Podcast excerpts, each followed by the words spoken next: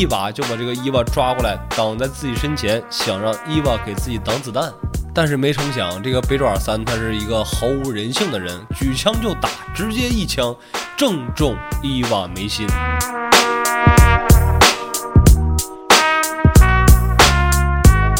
而就在袁青南弯腰捡花炮的一瞬间，只听得旁边有一个老者的声音冲着袁青南喊道：“小子，明年的今天，老子给你烧头香！”就在张朝喜还沉浸在回到香港之后往日荣光重现的这个美丽幻想之中的时候，只见一抹绯红已经染在了。场地的地面之上，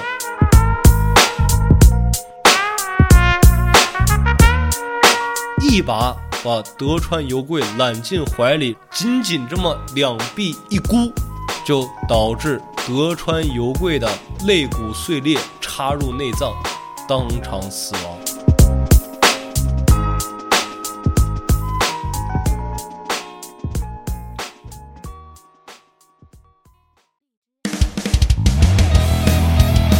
欢迎收听微客玩家，关注公众号后端组，里面有我们最新的节目推送，也可以联系小编进群跟我们一起交流互动。Hello，大家好，我是秋。大家好，我是小俊。随着小俊的粤语一出，那咱们今天就是古惑仔。哎，没错。上回呢，咱们不是说要讲人物志吗？但是在讲人物志之前呢，咱们先把这个古惑仔一开篇的一个大事件奉献给大家。哎。因为呢，如果直接给大家讲人物志的话，就会出现一个问题，就是人物呢，他经历的事件肯定不能只有他自己一个人。但如果把这个事件通过他人物志的形式给大家呈现出来，那么大家可能就会感觉到说，这个故事里面有很多生面孔，对于大家听感来说，就会感觉这个人物啊刻画的非常的单薄，他立不住。所以说呢，我跟秋哥决定说是在整个人物志开始之前，咱们有些人物还是有必要介绍他一下，怎么来的，为什么来，怎么就卷入到这个香港江湖之中了。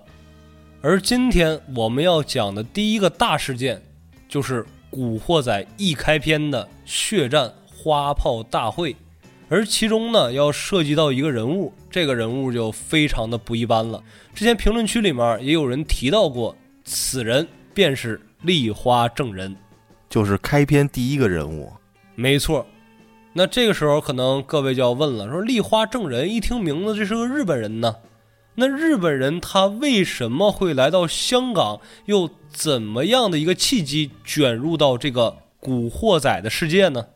今天。就给各位好好的这么聊上一聊，而且单聊立花正人不算完，咱再买一赠一，再赠一个，即使放到古惑仔后期，战力依然能冲上前五的这么一个人物，谁呀？此人名叫袁青南。那咱们开始吧，咱们先讲这个立花正人。那要讲立花正人呢，咱们就得把这个时间线和主场地往回倒一倒。这个事情呢，发生在日本。当时呢，日本的最大的黑社会帮派还是山口组。但是，就是因为山口组时任的老大突然的去世，以至于这个组长之位的继承人这就有争执了。那这立花是日本人吗？呃，立花呢，他是一个中日混血。那他妈是日本人还是他爸是日本人？丽花的母亲是一个中国人，但是丽花的父亲他是一个日本人，啊，就所以跟他爹的姓儿对，叫丽花正人。而且丽花呢从小是在日本长大的，啊，那咱刚才说了，说这个山口组龙头的位置突然没有了，那下面肯定免不了一波暗流涌动。那当时山口组的八大金刚，其中两个人就开始争这个山口组组长这个位置了，一度是打得不可开交。那咱们说明面上比财力，两个人都差不多，要比自己的势力呢，肯定又得有很多的手足相残，肯定也是大家都不想看到的。于是他们把格局打开了。说实在不行的话，咱们搞暗杀，咱们两边各派出刺客，看谁先把对面的老大干掉。那活着的那个人，哎，咱们就当这个山口组的组长。而好巧不巧的就是，当时的这个立花正人呢，正好是山口组旗下暗黑之门这个暗杀组的排名第四。哦，他是一杀手。对他不能说严格意义上来讲是个古惑仔，他其实是个杀手。那这个任务呢，自然也就落到了立花正人的头上。那立花正人呢，他这个业务能力非常强啊，因为你想从杀手组织里面能排名第四，手段异常高超，那就不费什么吹灰之力，就已经解决掉了八大金刚里面就是互相竞争两个人其一，叫竹中正九，把他给干死了。那虽然这么一来呢，自己的这个老大哥能坐上山口组组长这个位置了，但是立花正人此时的定位非常尴尬。为什么尴尬呢？你把这个八大金刚之一给刺杀了，虽然你的上司现在成为了这个龙头，但是他们出于兄弟情谊之间，出于这个武士道精神，你立花也绝对没好。哦，就是你干完这脏活还得追杀你是吗？对，来显示出我的仁义。但是呢，就是说做人他不能人性太次。于是乎，这个丽花的老大也给他时间，说你跑吧，你先跑三天，然后我再追你。如果追着之后，就把你以旧以旧了；如果追不着，这事儿也就拉倒了。那跑了。对呀，那丽花心想说，我还能往哪儿跑啊？我一直从日本长大。那如果说还能跑的话，那肯定就是往中国跑。但是中国的大陆呢，就是法律严明。我去了之后，我这个黑道之魂难以发展呢。我要不行，我往香港跑吧，因为现在香港的江湖还处在一个风起云涌的阶段。我现在凭借着我这一身好武艺，去了之后，说不定我能有所作为。啊，就是等于说，这是一一次性杀手。对，我靠，黑暗之门第四杀手是一次性的，我怎么那么觉得那么嘚儿啊？就是怎么说呢？他如果这个目标是一个山口组以外的人，或者山口组一个小小的成员的话，他其实都没什么事儿，追责也追不下来。只不过说组长坐下八大金刚任意一个，那都是非常的位高权重，你把他弄死。那谁能保得了你啊？对吧？嗯。而且呢，这回立花正人去这个香港也不是闷头摸黑就去了。他之所以去香港，还有一点，因为香港有他的好朋友。谁呀？就是之前这个立花正人在日本的时候认识的一个香港人，名叫奶仔，是福义社的一个红棍。为人呢也是挺仗义的，就是大高个儿，大概一米八五到一米九左右，然后头发剃的倍儿亮堂那种。嗯，然后说我就投奔奶仔吧，之后就来到了香港。那这面也说了，立花正人跑，那自然就有人追，而追立花正人的这个人，他的名字叫做袁清南，这是第二个。对，这就是咱们今天要讲的第二个主要人物。而此时的袁清南呢，就是山口组青南组的组长，也是属于一人之下万人之上，平时里面听调不听宣的这么一位。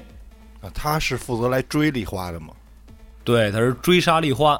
他为什么要干这个活呢？也是想说，我把这个暗黑之门的第四席，我要是能找到之后并做掉，那我这个青南组以后在山口组的各个分部里面，我应该是头钩那块的。借此为机会晋升是吧？对，而且本身这个袁青南和丽花正人他俩就有一段恩怨。哦，这恩怨来自于哪儿呢？来自于这个袁青南的媳妇儿，当时日本黑道的第一美人叫德川由贵。当年那个由贵十八的时候，已经出落的亭亭玉立了。当时呢，由贵有两个追求者，一个是立花正人，一个就是这个袁青南。而且咱们这个丽花呢，还比袁青南他先到一步啊。虽然尤贵很爱这个丽花，但是丽花她作为一个杀手，平时不方便抛头露面。而袁清南作为一个组织的小组长，那他的地位当时是要比这个丽华要高一些的。看着高是吗？对，而且他底有小弟啊，你杀手独来独往，你怎么能有这帮兄弟呢？对吧？所以说，德川由贵最后在这个家庭的逼迫之下，还是跟袁清南发生了关系，并且后续嫁给了袁清南。但是他们两个人之间的约定呢，就是我德川由贵可以嫁给你，但是你袁清南一定要帮助我们德川家恢复黑道里面往日的荣光。哦，有一个交易在这之间。对这件事情呢，事关德川家的一个名誉，所以其实尤贵当时心里面还是很喜欢丽花的，没有办法，只能选择了袁清南。也是你跟着一个杀手颠沛流离的，你这不就跑了吗？对呀。所以说，袁清南这回新仇旧恨加在一块儿，召集自己的部下，准备出发香港去搞定丽花正人。如果顺利的话，还可以一统香港黑道，准备把香港的各个帮派装入自己囊中，视作囊中之物。哇！而他这次去香港呢，带的几个手下也非常的了得，分别是一夫、二郎、北沼三和贺四。四大金刚，这是按一二三四排名的，对，四大金刚，单独拿出来一个，在这个日本的黑道江湖也是响当当的大人物，说什么擅长空手道啊、格斗术啊、枪斗术啊，这各这那的全都没问题。而作为先锋的，就是排行老四的贺四，而贺四本人呢，其实真说起来，他这个近身短打能力，从这几个人里面他是垫底的。为什么让他当先头部队呢？因为这个人呢，平时工于心计，擅长一些商场上的商战，啊，玩脑子的。对，这个袁清南呢，来香港之前也是对香港的这个黑道市场做了一个小小的市场调研，得知一个什么情况呢？就是香港的这个四仔呀，此时正在被东英给垄断，就除了东英一家独大以外，其他人基本上不碰这个四仔生意。那这个袁青南就想了，如果说我能在这个香港黑道中把橘子粉的生意我揽过来一半，那是多大的一个收益啊！但如果我慢慢的一点一点的软硬兼施，我要把这一块的生意我自己全盘下来，哎，那以后这个青南组那就绝对是不差钱了。于是乎，派出了这个贺四做先头部队，先去收买一个江湖上冉冉升起的新星。而这个人呢，就是浩南多年的挚友，名叫牛姑。于是这个贺四呢，就到香港第一件事，找到牛姑说：“啊，今天我们要交一个朋友，你来帮我在这片土地上搞定四载，到时候我来给你分成。”牛姑一听说，那能行吗？我一个堂堂七尺男儿，我能给你们这些小日子打工吗？那你先告诉告诉我能挣多少钱吧。那贺四一听说，哎，虽然前半句话说的铁骨铮铮的，但是后半句你提到钱了。那老话讲，一分钱难倒英雄汉，你只要这么说的话，那这事儿有戏。于是贺四就开了一个牛姑难以拒绝的高价，就成功的把牛姑收入自己麾下了。而他让牛姑做的任务呢，也非常简单。就是在这个香港地盘上，先不用有什么大动作。首先，先把袁清南强势来到香港这个消息给散出去，这个就足够了。如果说能收敛一点门声的话，那就更是好事儿，方便他们日后的一些行动。找了一地接，可以这么说，当地导游。哎，这个就形象了。那如果再专业一点的话呢，就相当于让牛姑当一个叠马仔。就是专门负责我们在香港要办理的一切事务，就全权交由你了。到时候我们给你钱就完事儿，你给我们服务好就行。这牛姑他是没有帮派背景吗？牛姑其实也有帮派，而他的老大是谁呢？就是电影里面跟大逼哥谈判的那个飞鸿，当时属于是福义社的。他这个福义社呢是一个老牌的帮派，但是人才凋零，有点青黄不接了。嗯，直到牛姑这一批狠人出现，这才刚有点起势。这等于说，香港它不是东兴跟红星就这两个帮自己之间打来打去，还有其他帮派是吧？对，他们的帮派很多，比如说什么老力呀，这些帮派后期都是非常狠的，都已经强势崛起了啊。还有什么中兴啊、和兴和呀，和联胜有吗？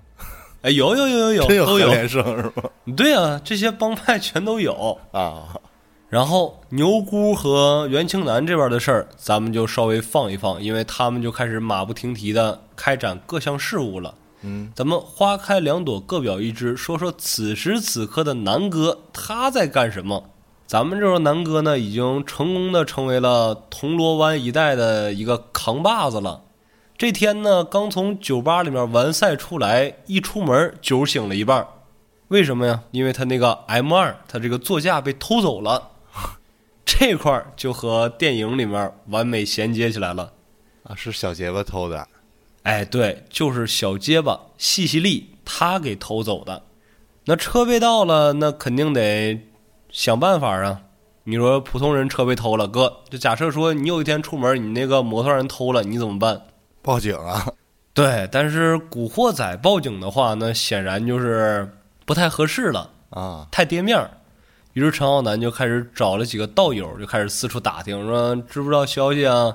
知道消息我给你钱，然后你好去解解瘾啊之类的。道友的消息是最灵通的了。为啥呀？他们老晃悠在街上。你想这个道友啊，他都已经染上这种恶习了，他肯定是没有一个正当工作了。啊，每天就是一帮道友聚在一块儿，说哪块儿哪块儿，咱们去整点儿吧，去码头整点儿薯条吧。然后整上点儿薯条，也没地儿待，到处闲晃，哪儿的消息他们都知道，而且他们就主要靠这个卖情报来换钱。有专门这么一批人就在街上溜达。对，就相当于有一个地下情报组织叫做道友。啊，这一打听啊，那行了，锁定了小结巴了。那现在江湖大佬了，咱们要开一个讲述谈判谈判。就跟电影里他找到老大去了呗。对，但这个时候小结巴还没法直接说把飞鸿请来，而是请来了自己的歹楼，就是牛姑。两帮人马坐下来，和和气气的这么一谈，说：“哎呀，都是老朋友了。你阿南，咱俩从小光屁股一块玩到大的，你现在也起来了。但是咱实话实说，干咱们这行捞偏门的，即使现在知道了是我的小弟西西利偷了你的车，但是这要换别人的话，那这车可能十万八万的。你既然开口了，我给你个面子，咱打个折，你给个五六万，这车你就开走吧。就是我知道是谁干的，我还得买回去。哎，对，哇，因为今天我牛姑坐在这儿，你阿南给不给我这个面子？给吗？给呀，得给呀。那江湖大佬他不能说动不动一声令下就开打呀，更何况这个牛姑还是自己的好朋友。再者说了，真打起来了，刀剑无眼，你给这个囊伤了，给那个腿歇折了，你赔汤药费你还得赔多少呢？这个给个五六万、六七万的就了事儿了。其实对阿南来说也挺好的。啊，只不过呢，给完钱之后，这事儿还不能这么了了，因为阿南的这个兄弟潮皮，他平时养了二正的，牛姑一过来就跟牛姑哼哈五似的，牛姑有点不乐意了，说今天这事儿车的事儿完事儿了，你可以把车开走，但是你把潮皮给我留下，我就看这小子不是那个，今天我就得让他好好的受点社会上的教育。得板正板正。对呀、阿南一听说你这，你小弟把我车偷了，完事儿我带着小弟过来讲述，给你个面子，还得跟你赔礼道歉，这那不像样啊！来吧，潮皮，给人家牛姑敬杯茶，这事儿就算了了。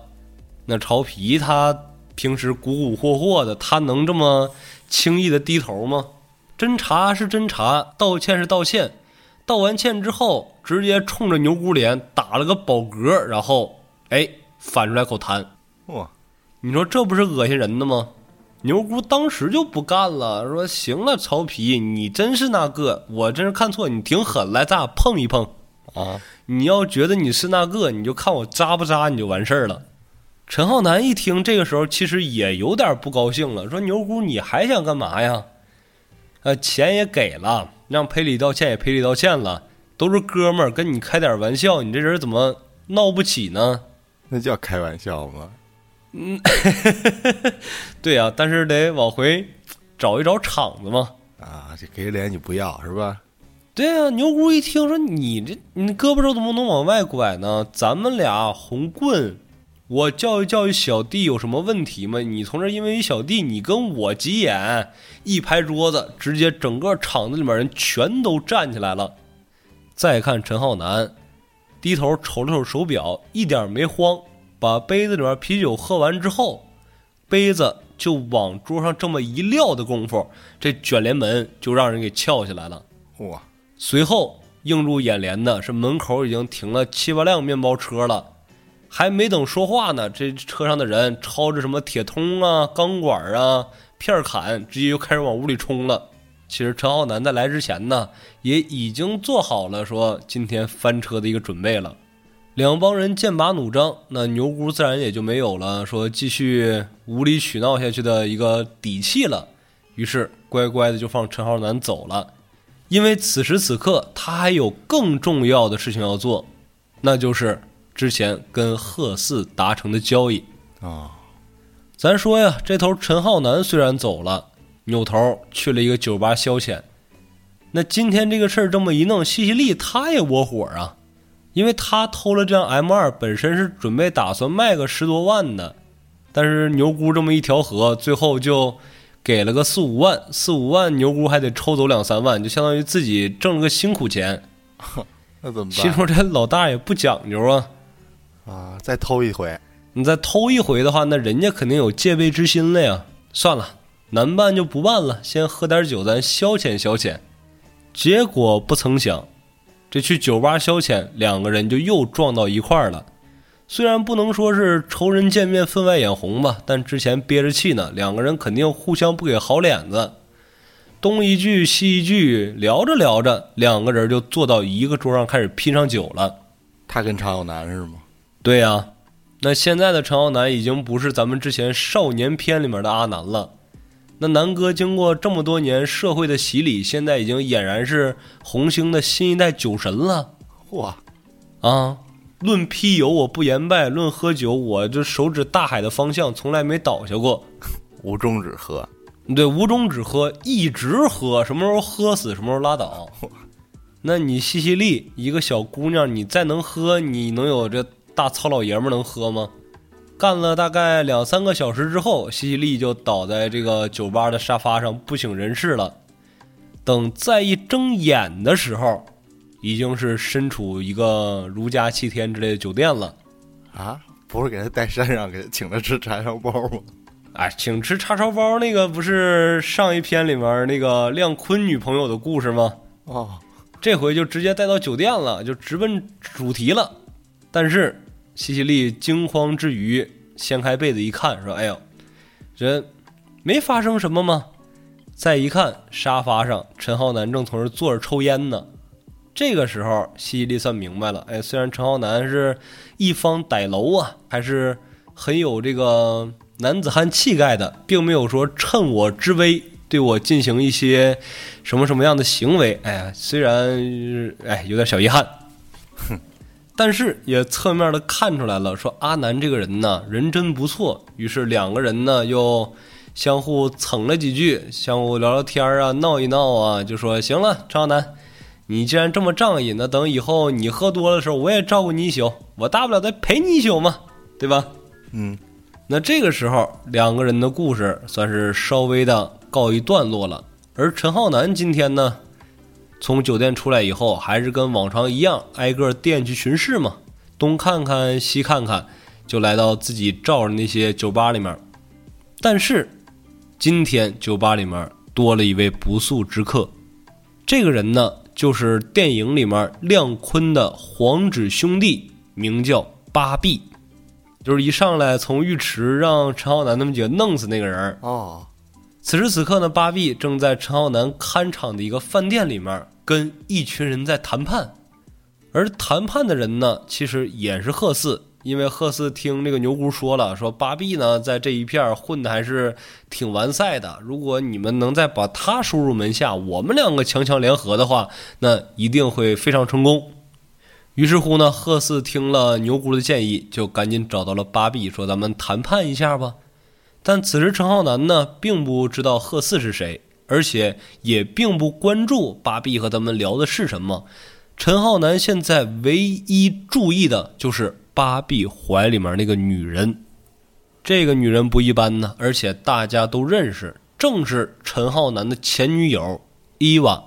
哦，咱说为什么伊娃会离开陈浩南之后，转头投到了这个肥头大耳的芭比的怀抱呢？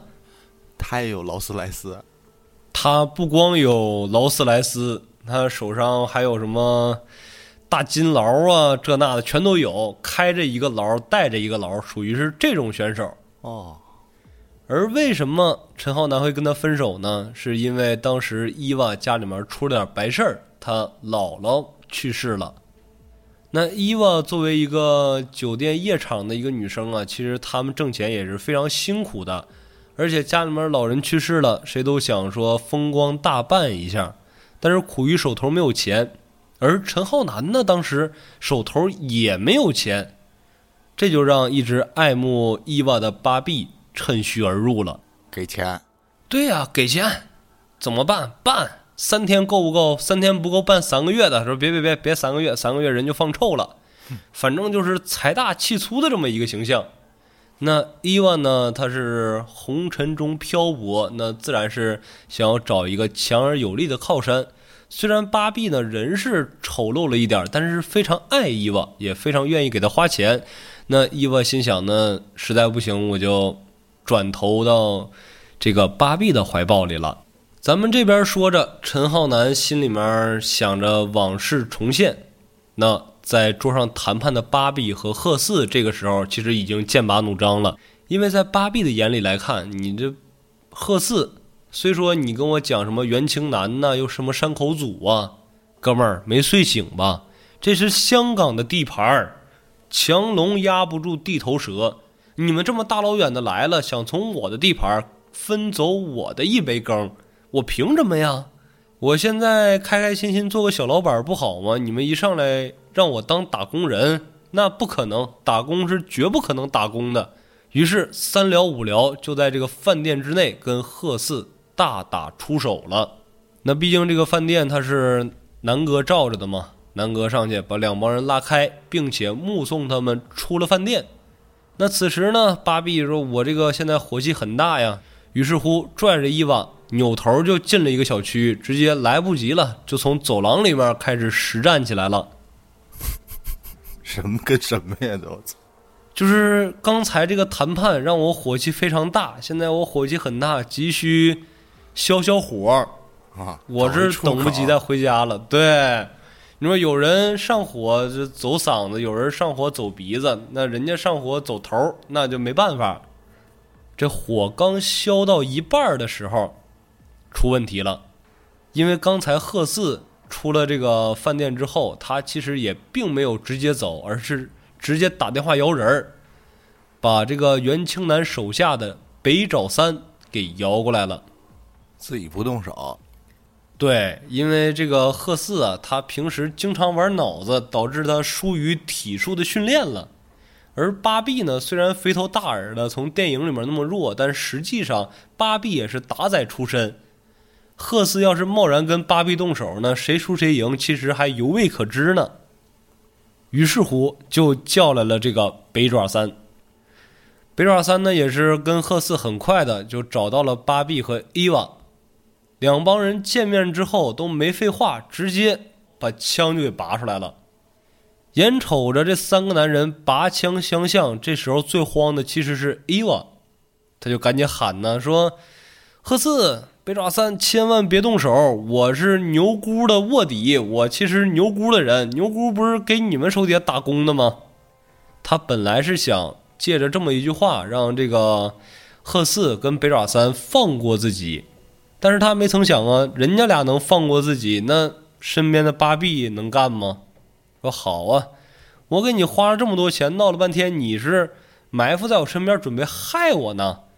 于是，一把就把这个伊娃抓过来，挡在自己身前，想让伊娃给自己挡子弹。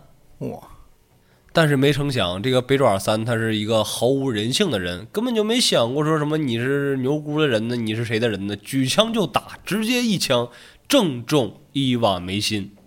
死了，直接就死。而这个时候，芭比有点慌了，说拿枪出来，基本上从香港的话就是互相吓唬吓唬，谁敢真开枪啊？于是乎，腿一软，扭头就跑。但是发生了一个问题，就是你跑啊，你得往大道跑。此时此刻的这个站位，你往楼上跑，顶多是能跑到天台，而且天台在八楼，你跳下去也没有什么活路。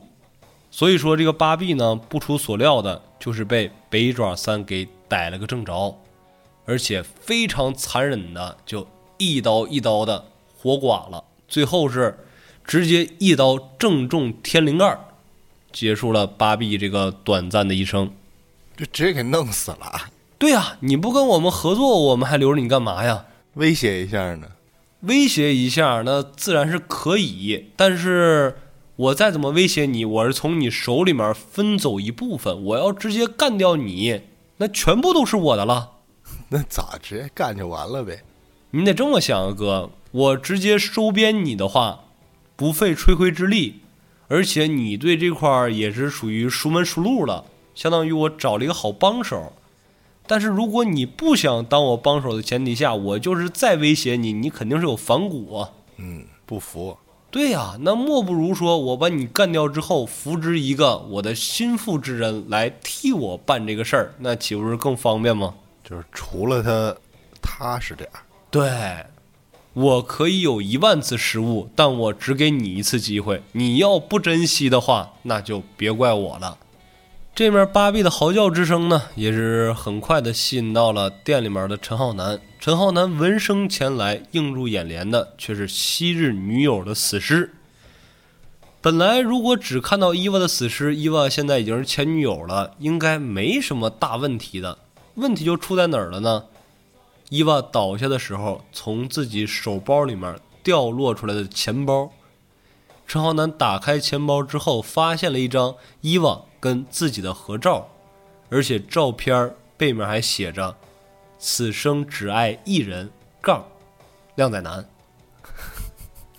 陈浩南一看说：“这能受得了吗？啊我也是一方歹劳，我也曾经血贯同人。”在梦里，我曾经也看见过百万雄师，我必须今天是帮你报仇了。但是再仔细一看尸体，坏了，这个意外啊，他是受枪伤死的，因为刚才说了嘛，一枪正中眉心。但此时的阿南呢，身上顶多就有一把家伙事儿，还是一个近身的小匕首。贸然前去的话，只能双双做了亡命鸳鸯。于是强忍心头的痛苦，扭头说：“跑吧。”这陈浩南跑了，对呀、留得青山在，不怕没柴烧嘛。而陈浩南呢，因为伊娃之死，终日是闷闷不乐。而小结巴呢，也有意说是跟陈浩南拉近一些距离，就这些天经常黏着陈浩南。但是渐渐的也能发现，说陈浩南每天郁郁寡欢的，这是因为什么事儿啊？心没搁这儿呢。哎，对，那就追问一下呗。三问两问的，终于问出来了，说哦，原来是因为前女友之死。那阿南，人呢总是要往前看的，路在自己脚下，怎么走看你。那虽说伊娃现在已经死了，但是你还有这么多好兄弟在身边呢，对吧？你应该想开点儿。咱说不劝不要紧，一劝就更完蛋了。因为刚说完好兄弟都在身边呢，这个时候好兄弟就来了，啊，是谁来了呢？曹丕顶着一脑瓜子的绷带就冲进屋里来了，挨揍了。确实是挨揍了。被谁揍的呢？也很明显就是被牛姑揍的，因为当天对牛姑非常的不礼貌嘛，人家毕竟是个歹楼啊，收拾你这种小弟还不是反掌官文一般，太轻松了。那陈浩南一寻思说：“哎呦，我这个凹糟啊！前女友前女友死了，自己哥们儿让人揍的跟猪头三似的。那这个时候，西里又又劝了，说为什么牛姑就敢这么肆无忌惮的揍你兄弟啊？啊，那还不是因为有钱吗？打人一顿，给人赔一笔钱，拿着钱了，你还得乐乐呵呵的。咱说到底，阿南呐，你虽然是长得帅，靓仔男，而且为人也非常潇洒。但是论到经济实力这一块儿，你属实差点意思，弄钱吧。陈浩南一听说，哎，好像是这么个道理，于是乎就带着大家一块儿说：“咱们先把这个复仇的事儿放一放，等我弄到了钱，招兵买马之后，我定要帮曹丕你出口恶气，我也一定要帮伊娃去报这个大仇。”中间陈浩南怎么带兄弟们创业，怎么赚钱这个事儿呢？咱们就不多说了，反正是忙活了一溜十三招，最后一点没挣着。说得了吧，赚钱这个事儿呢，可能真的不是很适合我，要不然我就直接报仇吧。于是乎，埋伏牛姑就是想打算搂他一顿，顺便问问牛姑你是怎么挣的这么多钱呢？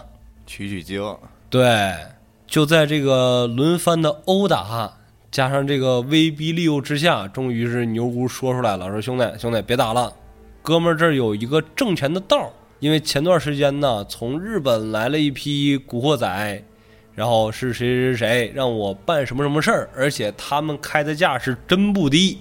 陈浩南一听不乐意了，说：“堂堂的七尺男儿，岂能郁郁久居人下？更何况你弄这个四仔，这不是消磨人的心智吗？这个不好。”而就在他跟这个牛姑解除了中间的误会，然后也重归于好的时候。一通电话让陈浩南生了一身的冷汗呢。这个电话谁打过来的呢？这个电话是包皮打过来的，而且打过来干嘛呢？基本上就是一接到电话就开始交代后事儿了。怎么了？哎，为什么一打电话交代后事儿呢？啊，因为在包皮和潮皮心里面那股火热的斗志被陈浩南的最近带大家创业这个行为给点燃了。于是他们两个重操旧业，伙同着西西利和自己找的一帮大圈仔一块儿就准备抢银行去了。而且抢银行的前半期呢，实施的非常顺利。现在之所以打电话，是因为他们被警方给包围了。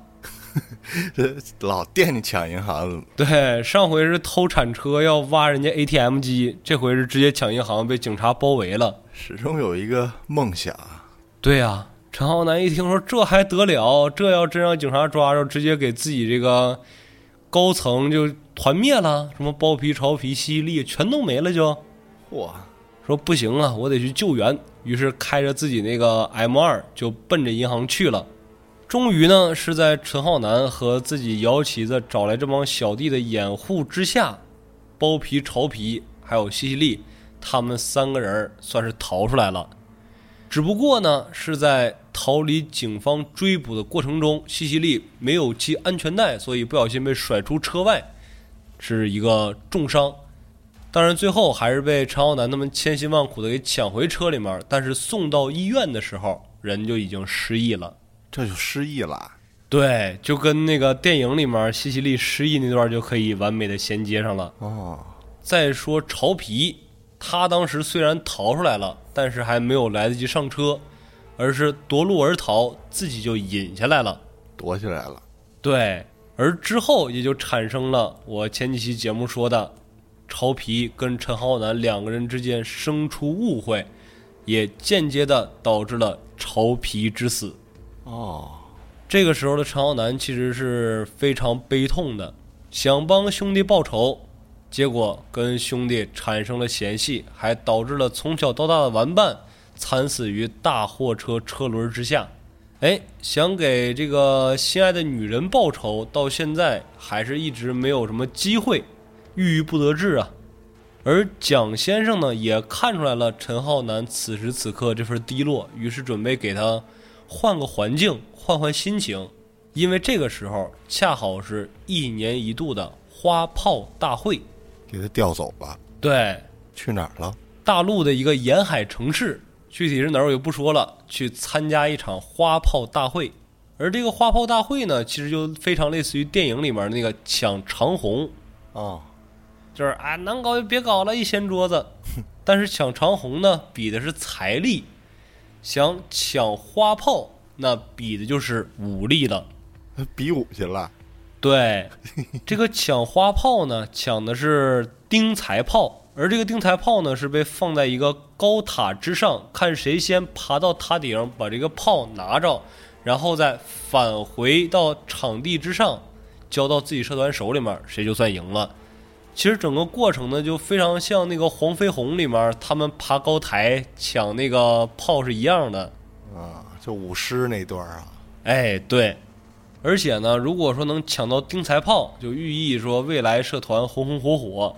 所以这件事情，各个社团都是非常重视的，图一好彩头。而红星这边呢，派出的主力就是陈浩南以及刚刚出狱的张朝喜。这个张朝喜呢，也就是前期说过的，和陈浩南一样是大佬逼的一个门生。但是此时刚刚出狱的朝喜呢，因为在监狱里面被仇家暗算，左手就已经被废了。那还派他去啊？但是他的武力虽然左手现在已经残废了，但是仅凭一只黄金右手，也是一般人无法企及的这么一个高度。哇！而且此次任务呢是张朝喜主动请缨的，他希望跟自己昔日的好兄弟陈浩南一块儿，把自己这些年失去的都亲手给夺回来。啊！而再说这个服役社这边呢，那派出的自然就是现在正如日方中非常当打的红棍牛姑，而牛姑呢也找了一个外援，就是江湖人称潘角龙的妹妹，女的。对，为什么叫潘角龙呢？因为这个姑娘啊，她两条腿上都纹着这个大盘龙，哇，名叫妹妹，魅惑的魅。而此时的这个。袁清南呢，为了更好的融入香港社团，已经转投到三合会的门下。而此次三合会，就是由袁清南带头出阵。而且呀，各个社团都派出了非常多的江湖狠人，比如说什么丽华正人也去了，奶仔也去了，什么文龙啊，以及各个社团的中坚力量，甚至还有一个名震江湖的悍匪，他也去了。他干嘛去了？哎，这个悍匪呢，就是贼王叶继欢啊，他也讨一彩头去。对，他是被社团高价聘请过去的，因为听说是贼王嘛，而且胆大非凡，说凭借你的身手加上你的胆色，一定可以为我们社团拔得头筹。那等于说，就是在这场抢花炮之中，各方的恩怨做了一了结吗？哎，可以这么说。因为像这个花炮大会啊，它就有点像什么群体比武了啊，一起上。对，而且上去之前先签生死状，嚯，生死有命，富贵在天，各方势力打死不论。路有鸭伯侯，哎，波苏该，啊，波苏干，对，就是这个意思。那众人呢，也是纷纷的登船，抵达了比赛的地点，而且都是提前三天就去了。这里面有一个细节，咱们可以说一下，就是此时此刻已经苏醒且已经恢复记忆的西西利小结巴，想劝陈浩南说：“你别去了，南哥，你去太危险了。”那失去记忆了还记得陈浩南呢？就是此时已经换回了记忆了。就是这段是一个非常繁琐的恋爱戏，就咱们就不多做赘述了，跟电影里面大差不差，日常呗。对。嗯，给那块跳过去了，就反正已经找回记忆了，就认识陈浩南了。哎，没错，说南哥你别去了，你看看人家这个有什么外国雇的泰拳高手、杀手，袁清南还雇了一帮那个什么从美国专门打橄榄球的老黑。你再看咱们这个红星这边的配置，一个你啊，你现在确实是非常的如日方中，非常狠。你再看你那个搭档。找了个残废跟你搭档，然后再看看咱们带这些小弟也都平平无奇的，你说你去不就送死吗？但是陈浩南说什么话，岂能长他人志气灭自己威风啊？于是，在出发的前一晚，两个人都各怀鬼胎的喝了一顿酒。西西利的计划是我要把你灌醉，灌醉之后再让你心碎。然后陈浩南想的是什么呢？你要是敢把我灌醉，我就直接下药把你放倒。那最后肯定还是咱们的南哥老江湖了，直接给西西利下蒙汗药就给放倒之后，自己偷摸就走了。那这么时间一转，花炮大会就开始如火如荼的进行起来了。就在这个示意开始的锣声刚刚响起的那一刹那，各方队伍就已经奔着高台顶上的花炮去了。一开始这个抢花炮的过程啊，还是比较正常的，就是由各方的小弟开始勇猛地攀登这个高台，想要抢夺花炮。但是就在一个小弟刚刚要把高台上的花炮抓到手的时候，这个比赛就开始变味道了。大哥出来了，哎，那倒还不至于，就开始有人玩战术了。就只见袁清南雇的这帮橄榄球选手，摆开阵势，一起朝着这个高台冲锋。哇，这高台呀，它虽然高，但它是竹子那么搭起来的，那哪经得住这帮大壮们的冲锋啊？一冲锋，高台剧烈震动，本来就要拿到钉财炮的这个小弟。直接从二十多米的高台掉落在地，瞬间阵亡，死了。对呀，从二十多米摔下来还不死吗？那么高呢？对呀，就随着这个雪花绽开的一瞬间，各个社团的高手也都开始纷纷出动了。哦，一马当先的呢，就是牛姑请来的外援潘角龙妹妹，腿上功夫十分了得，二十多米的高台蹭蹭蹭蹭蹭。踩人的肩膀，点人的脑袋，一转眼儿，他就要拿到这个钉财炮了。那钉财炮岂能让你这么轻易的拿着？就在潘角龙妹妹伸手的那一刹那，袁青南直接是气沉丹田，轰出自己的黄金右拳，一拳就把这个高台的基座给打碎了。哇，那不塌了吗？对呀，整个高台瞬间崩塌，这个钉财炮也就。顺势落了下来，而一块落下来的还有潘角龙妹妹。但是潘角龙啊，他既然能在江湖之上贺号喊得这么响，他的这个功夫也自然不一般。没有像那名小弟一样直接掉落在地，而是趁机抓住了这个高台上面的漫步，就是围子，嗯，做了一个缓冲，平稳落地。那此时场上的局势就又变了。这钉财炮落到了地上，那大家就蜂拥而至去抢。首先抢到的呢是文龙，文龙刚刚拿到钉财炮的一瞬间，只见四个橄榄球大汉从前后左右一块夹击，直接给这个文龙撞了一个大迷糊。然后这个钉财炮也就落到了这帮大壮的手里面。这大壮呢，现在拿到了钉财炮，第一个反应就是赶紧跑到袁青南身边，把这个花炮交给袁青南。但是跑到一半的时候，牛姑不干了，直接一个扫堂腿把大壮扫倒。但是没成想，这大壮倒下来，整压在牛姑身上，给牛姑压了个七荤八素，当场昏迷，哈，就晕了。对呀，你想那个大壮，他得一个人得两百多斤了吧？还穿着盔甲呢，啊，橄榄球队员是吗？哎，对对对对对，我的妈呀，直接给牛姑就砸晕了。那再看场上，这个时候打的就跟热窑一样，各个社团也不奔着钉财炮了，都是谁有恩怨就跟谁干。而袁青南呢，仗着自己是一个生面孔，想要趁机拿走这个钉财炮，但是他才刚一动身，只见三名古惑仔已经把他围住了。首先朝他攻来的呢是泰拳高手佳明，直接一个神龙摆尾就扫中了这个袁青南的小腿，紧接着就是雪花迸溅啊！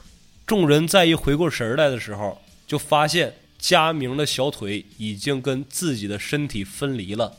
哇！因为袁清南呢，他是一个空手道高手，平时就天天磨练自己的这个肉体。就像之前嘉哥讲的，给自己这个小腿干成轻微骨裂，再让它长好，再损伤再长，导致他这个骨骼的强劲程度是远超常人的，以至于佳明这一个扫腿，把自己的腿直接给扫断了，就哇，就就挡了一下呗，就是对。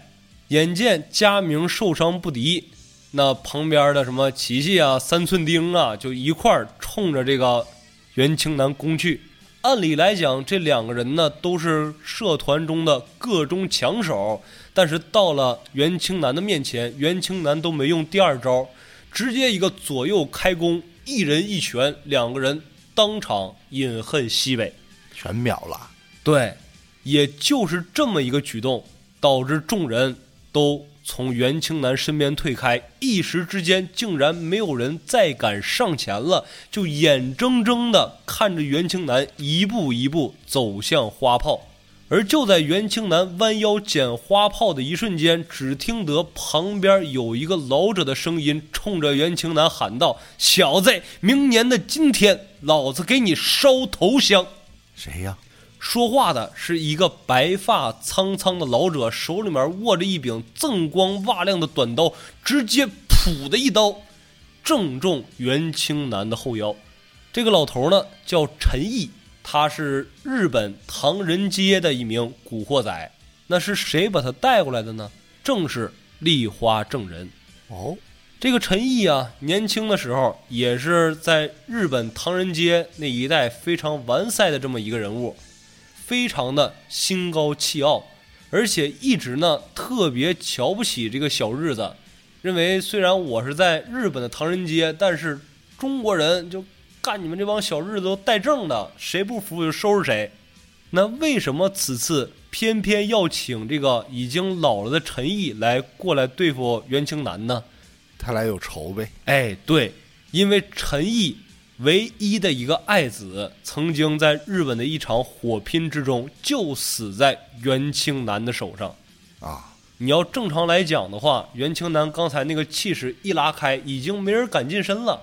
偏偏得是有这种天赐大恨、血海深仇的人，才能抵住袁清南的戾气。而袁清南呢，身后中了一刀，下意识的回头一拳，还真就被陈毅给躲开了。陈毅一个后跳，手持短刀，就跟袁青南打在一处，一时之间竟然还真没分出来个高低。只不过咱说呀，这个拳怕少壮。陈毅他毕竟是上了岁数了，打了几个回合之后，气力逐渐不敌，被袁青南抓准机会，一拳直中面门，当场头骨爆裂，身死现场。哎呦！至此，袁青南后腰受伤，但是他的这个威猛程度已经使得无人再敢近其左右了。袁青南也是一步一步的走向了丁财炮。却见袁青南刚刚把这个丁财炮举过手顶，直接整个人暴喝一声倒飞出去，被揍出去了。哎，而打出这一拳的人，正是一个白发男子，此人立花正人。终于碰上了他俩，因为立花正人一开始他就很清楚自己的定位，他心里面的那棵逼树非常茁壮在成长。他明白，以自己的实力，如果去硬碰袁青南的话，也是只能落得个道消身死的下场。所以呢，在比赛一开始，他先让他自己找来的这些什么泰拳高手啊之类的上去轮番消耗袁青南，最后派陈毅上。他认为，如果陈毅要是能成功的话，都不需要自己出手了。但现在眼看着陈毅已经死了，自己。不能再隐藏实力了。袁青南受此重创之后，丁财炮已然飞脱出手掌了。那袁青南此时相比他身上的伤势，他更加注意的是自己被打脸的这个行为，于是把全部火力对准立花正人就冲了过去。两个人刚交手在一块儿的时候，哎，掐招换式之间。感觉立花正人竟然隐隐的占据上风，只不过就在袁青南深吸一口气，摆开架势跟立花正人对轰这么一拳之后，众人都看傻了眼了，因为就是看似这么普普通通的一次对拳，导致立花正人的右手直接断裂，啊，整个右手的骨头顺着小胳膊都已经支出来了。一拳就给打断了，哇！咱要说这立花正人暗黑之门的第四，他的体术也不是一般的古惑仔能比的。但由此可见，这个袁青南一拳超人的名头，他也不是吹的。这么狠呢？对呀，眼见丽花正人倒在地上，捂住自己的左臂。此时的袁青南可谓是风光无限呢，冲着众人大喊说：“丁财炮，我看谁还敢拿！”但就在这句话刚刚说完的时候，这丁财炮还真被人给拿走了。拿走丁财炮的人正是张朝喜。张朝喜虽然左手被废，但是一持黄金右手，也算是打遍了铜锣湾一带无敌手。眼看着这个袁青南跟丽花正人缠斗正酣的时候，他已经把这个丁财炮偷偷给捡起来了。就在他冲着自己红星的大本营夺路而逃的时候，耳听得陈浩南大喊：“说阿喜，快把丁财炮丢出去！”张朝喜是听到这句话的，而且他完全有时间说顺手就把这个丁财炮扔出去，但是此刻。他的头脑已经不再理智了，因为他认为拿到丁财炮呢是他自己唯一翻身的机会了。如果是由他拔得这个彩头的话，蒋先生日后一定会重用他，而且社团里的兄弟再也不会因为他是个残废而看不起他了。哦，就在张朝喜还沉浸在回到香港之后往日荣光重现的这个美丽幻想之中的时候。只见一抹绯红已经染在了场地的地面之上。再看张朝喜，此时已经被手中握着的钉财炮洞穿了喉咙，而抓着他手的人正是袁青南。此时的袁青南可以算得上是香港黑道里面的一场噩梦了，因为所有和他交过手的，只要中他一招，非死即残。但就在此时呢，天气发生骤变，可能是因为本该非常喜庆的花炮大会，现在变成了一个人间炼狱，连老天爷都看不下去了，于是下起了瓢泼的大雨。而就在这场大雨之中，场地内冲进来了一名女子，厉声呵斥袁青南住手。而这个人呢，就是德川由贵，而且。当众人仔细观瞧德川由贵的时候，发现德川由贵顺着大腿里子正在往下流血。啊，为什么会这样呢？因为在比赛开始之前，德川由贵因为身体不舒服被送到了医院，而袁清南呢也是在医院陪着这个德川由贵来着。但是医生走到病床前面。告诉袁青南说德川由贵有喜了，也就是因为这个举动，彻底导致袁青南暴走，直接杀了在场的医夫，没道理啊！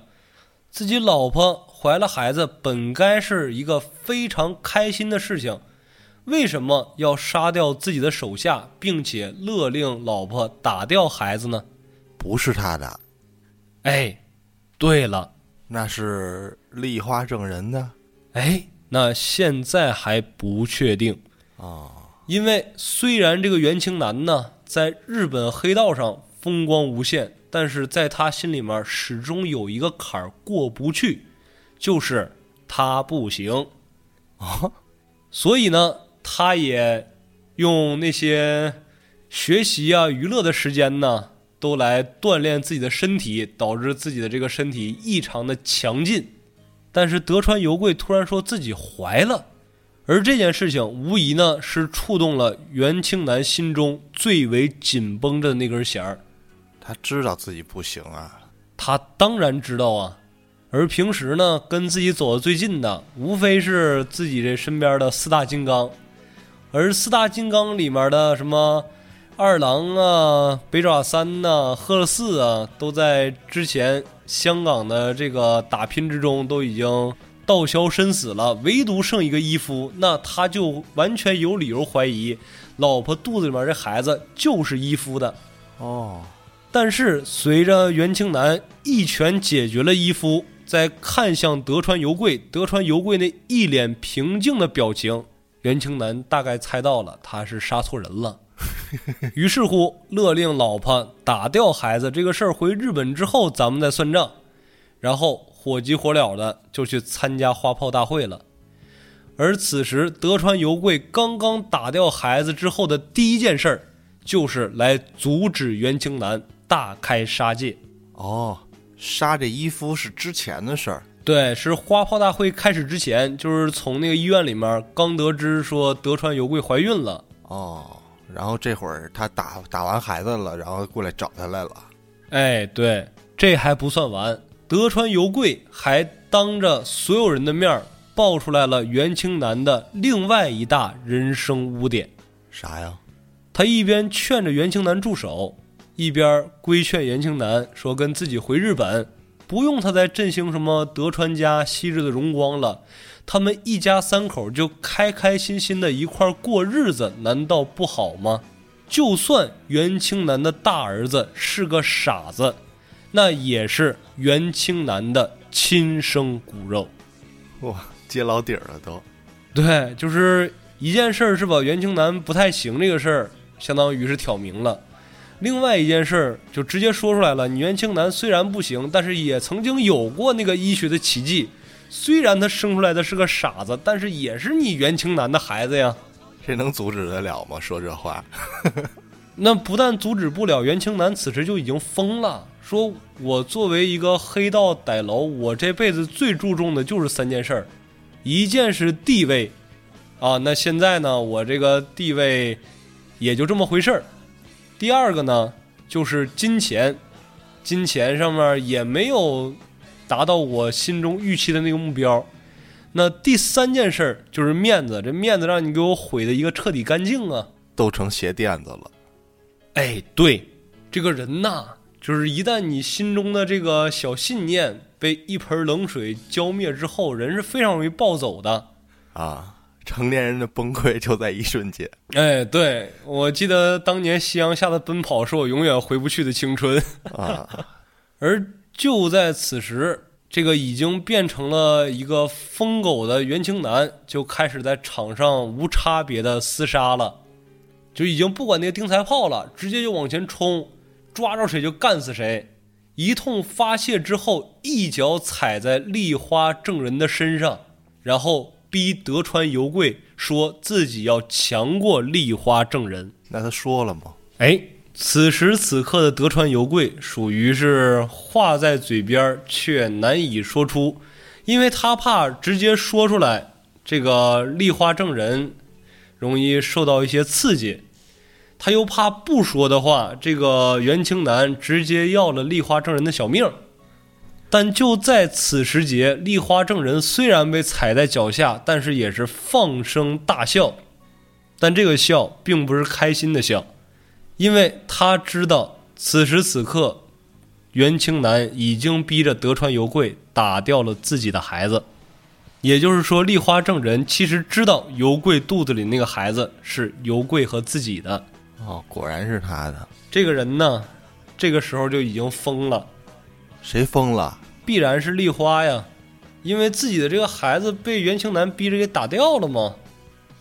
那个孩子确实是他和尤贵的，那怎么办呀？现在，哎，那袁青南看着德川尤贵迟迟不肯开口，于是一步一步的向着尤贵逼近。终于是到了尤贵身前的时候，尤贵小声的在袁青南身边说了一句：“说老公，咱们回去吧。”你别再做这种没有意义的事情了。而就是这句话，彻底的把袁清南心中最后一丝理智给撕碎了。只见袁清南大手一伸，一把把德川由贵揽进怀里，使出了一招怀中抱妹杀，仅仅这么两臂一箍，就导致德川由贵的肋骨碎裂，插入内脏，当场死亡。哇！那个画面呢，就非常血腥了，就红的、黄的，就一块就全出来了。袁清南此时还来不及平复心情，只觉得后脑遭受了一下重击。等他再回过头来的时候，发现是陈浩南已经冲到了他面前，因为阿南要给张朝喜报仇，两个人斗智一处。但是咱们的南哥呀，此时还没有觉醒体内的洪荒之力。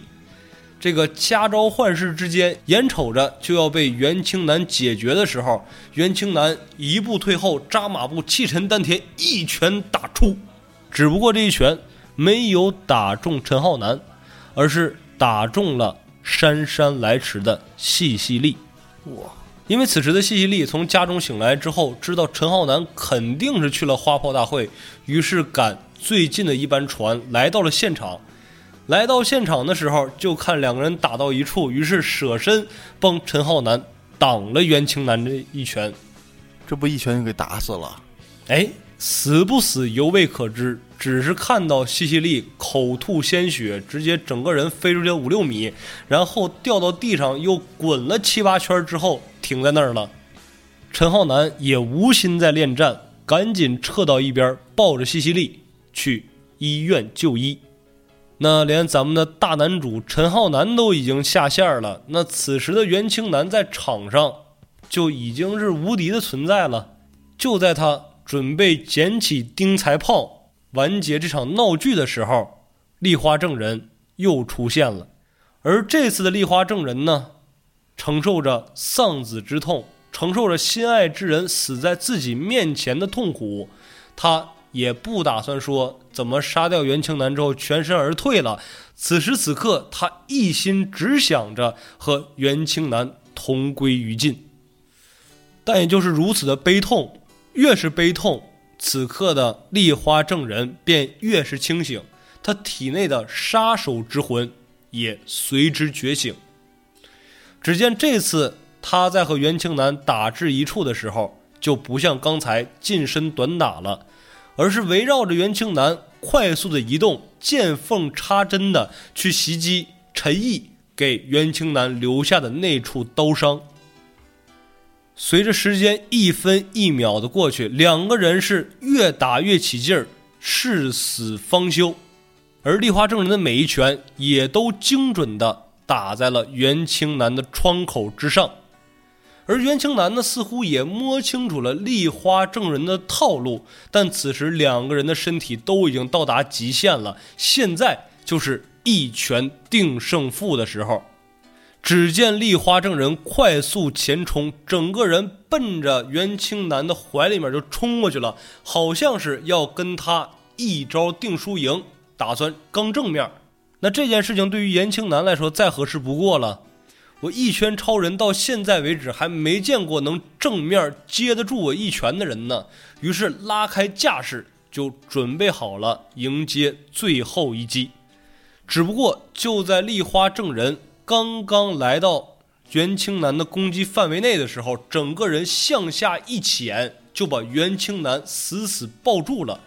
袁青南顺势高举双手，准备砸拳 KO 丽花证人的时候，丽花证人已经把手摸到背后，顺着袁青南身上那处刀口就掏进去了。随之，哇！一代 BOSS，香港黑道的噩梦袁青南就此坠落在地。只不过袁青南凭借自己的强大意志，在倒下之前也给予了丽花证人沉重的一击。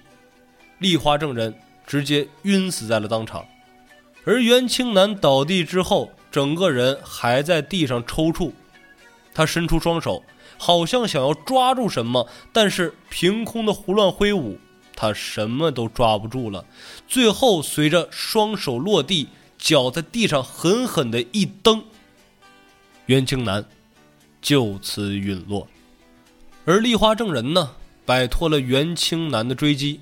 后续继续在香港隐姓埋名、低调做人，而山口组的众人眼见袁青南都搞不定丽花正人，于是对丽花正人的追杀令无限期推迟。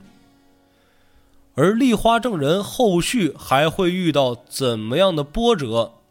我们的男主浩南后来又怎么对付自己其他的敌人？而山口组真的会坐视不管吗？这些，且听下回分解。哦，那这个花炮最后谁抢着了呢？那这个花炮最后还是被红星给拿下了。谁小弟拿下的？哎，对，毕竟这个红星呢，此时还是咱们故事的一个主角阵营嘛，而且那些江湖猛人呢，基本上都各自寻仇去了。好，就抢炮不重要了。对，就已经打成热窑了，那还抢什么炮了？先咔咔就开始干吧。而且还有很多猛人呢，比如说什么叶继欢呐，包括其他的一众歹牢啊，之前都已经被张朝喜设计就已经搞退赛了，给。哦，这张朝喜还是带脑子的。哎，他非常带脑子。就怎么说呢？他是怎么把叶继欢整退赛的呢？嗯，就是在比赛之前呢，他带着一帮小弟上街闲散的时候，正好碰着叶继欢，说是对良家妇女想入非非呢。这叶继欢是那悍匪哈。哎，对。但是张朝喜一想，说叶继欢呢随身他都带着枪，而且我们这么莽撞的上，就好像搞得我们给人家做局儿一样。于是他非常聪明啊，他让大家把红星的这个衣服都脱下来之后，假装村民就开始喊人。哦 那之后村民一看，说你这外乡人来我们村里面糟蹋我们小姑娘，大家伙抄家伙干的呀！一边干一边还有人说喊说报警报警，赶紧找警察，有人抓他。叶继欢一听说啊要报警，说得了，赶紧撤吧，这又不是在香港啊。哎，叶继欢就这么就退赛了。然后还有很多人呢，也是大差不差，就因为这种套路啊，或者说像那个无限制格斗流一样，从战场上未必能干得掉你，但是我可以在你来的路上给你挖坑啊，嗯，可以拿泥头车怼你啊，可以埋地雷呀之类的。那这个花炮大会也是《古惑仔》里第一个大事件是吗？没错。哦，从这块儿引出的主角靓仔男。嗯，对。然后像下一章的话，丽花证人隐姓埋名接着老老实实做人了嘛。然后咱们的南哥就开始要大战亮坤了。哦，那这个丽花之后还有戏份吗？他？呃，还有，但是再有戏份的话，就是。很之后的事儿了，就是基本上得跳一段时间以后，他才会再次出现。哦，养伤去了，反正。对，而且他本身也不是一个特别愿意抛头露面的人，因为毕竟自己身上背着事儿跑路过来的。嗯，除非是自己的好兄弟有求于他的时候，他才会仗义出手。而且咱们往后讲的话，会发现一个问题：基本上立花正人很少因为自己的事儿出手，都是说帮助兄弟我才出手。所以说，立花正人的这个形象，我才给他评价为说是最符合“侠”这个字儿的一个江湖人物。那也就是说，下一章咱们是要讲亮坤吗？哎，没错，下一章咱们的老朋友反派亮坤就要再次登场了。而且各位，咱们今天讲的这个故事呢，虽然发生在特别特别早期的事件当中，但是袁清南呢，记得当时牛老给出来过一个武力排行，就是已经到了非常后期的时候，就是各种战力已经稍微有点崩的时候，这个袁清南在他心目中始终能排名第三，只是怪他出场太早。而且能力太强，因为你仔细想啊，那些江湖大佬辈的人物，后续他们还有故事呢。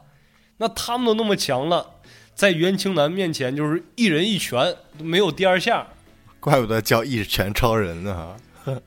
对，你想那个陈毅已经非常狠了，你像什么牛姑啊、潘角龙啊，挨个拎出来都能挑出来一个大事件的人物，在他面前走不过一回合啊。包括说立花正人，感觉说是让袁清南打的这么狼狈，但是各位在后续的故事中，大家会发现，这个立花正人的武力值啊，在整个香港江湖那就属于是半神一样的存在了。在袁清南面前，一个对轰能把自己的左手直接轰烂了，那各位可想而知，袁青南这个武力值，最后给他排个前五，我感觉都不吃亏哦。那今天这期血战花炮会，咱们就讲到这儿。感谢您的收听，咱们下期见。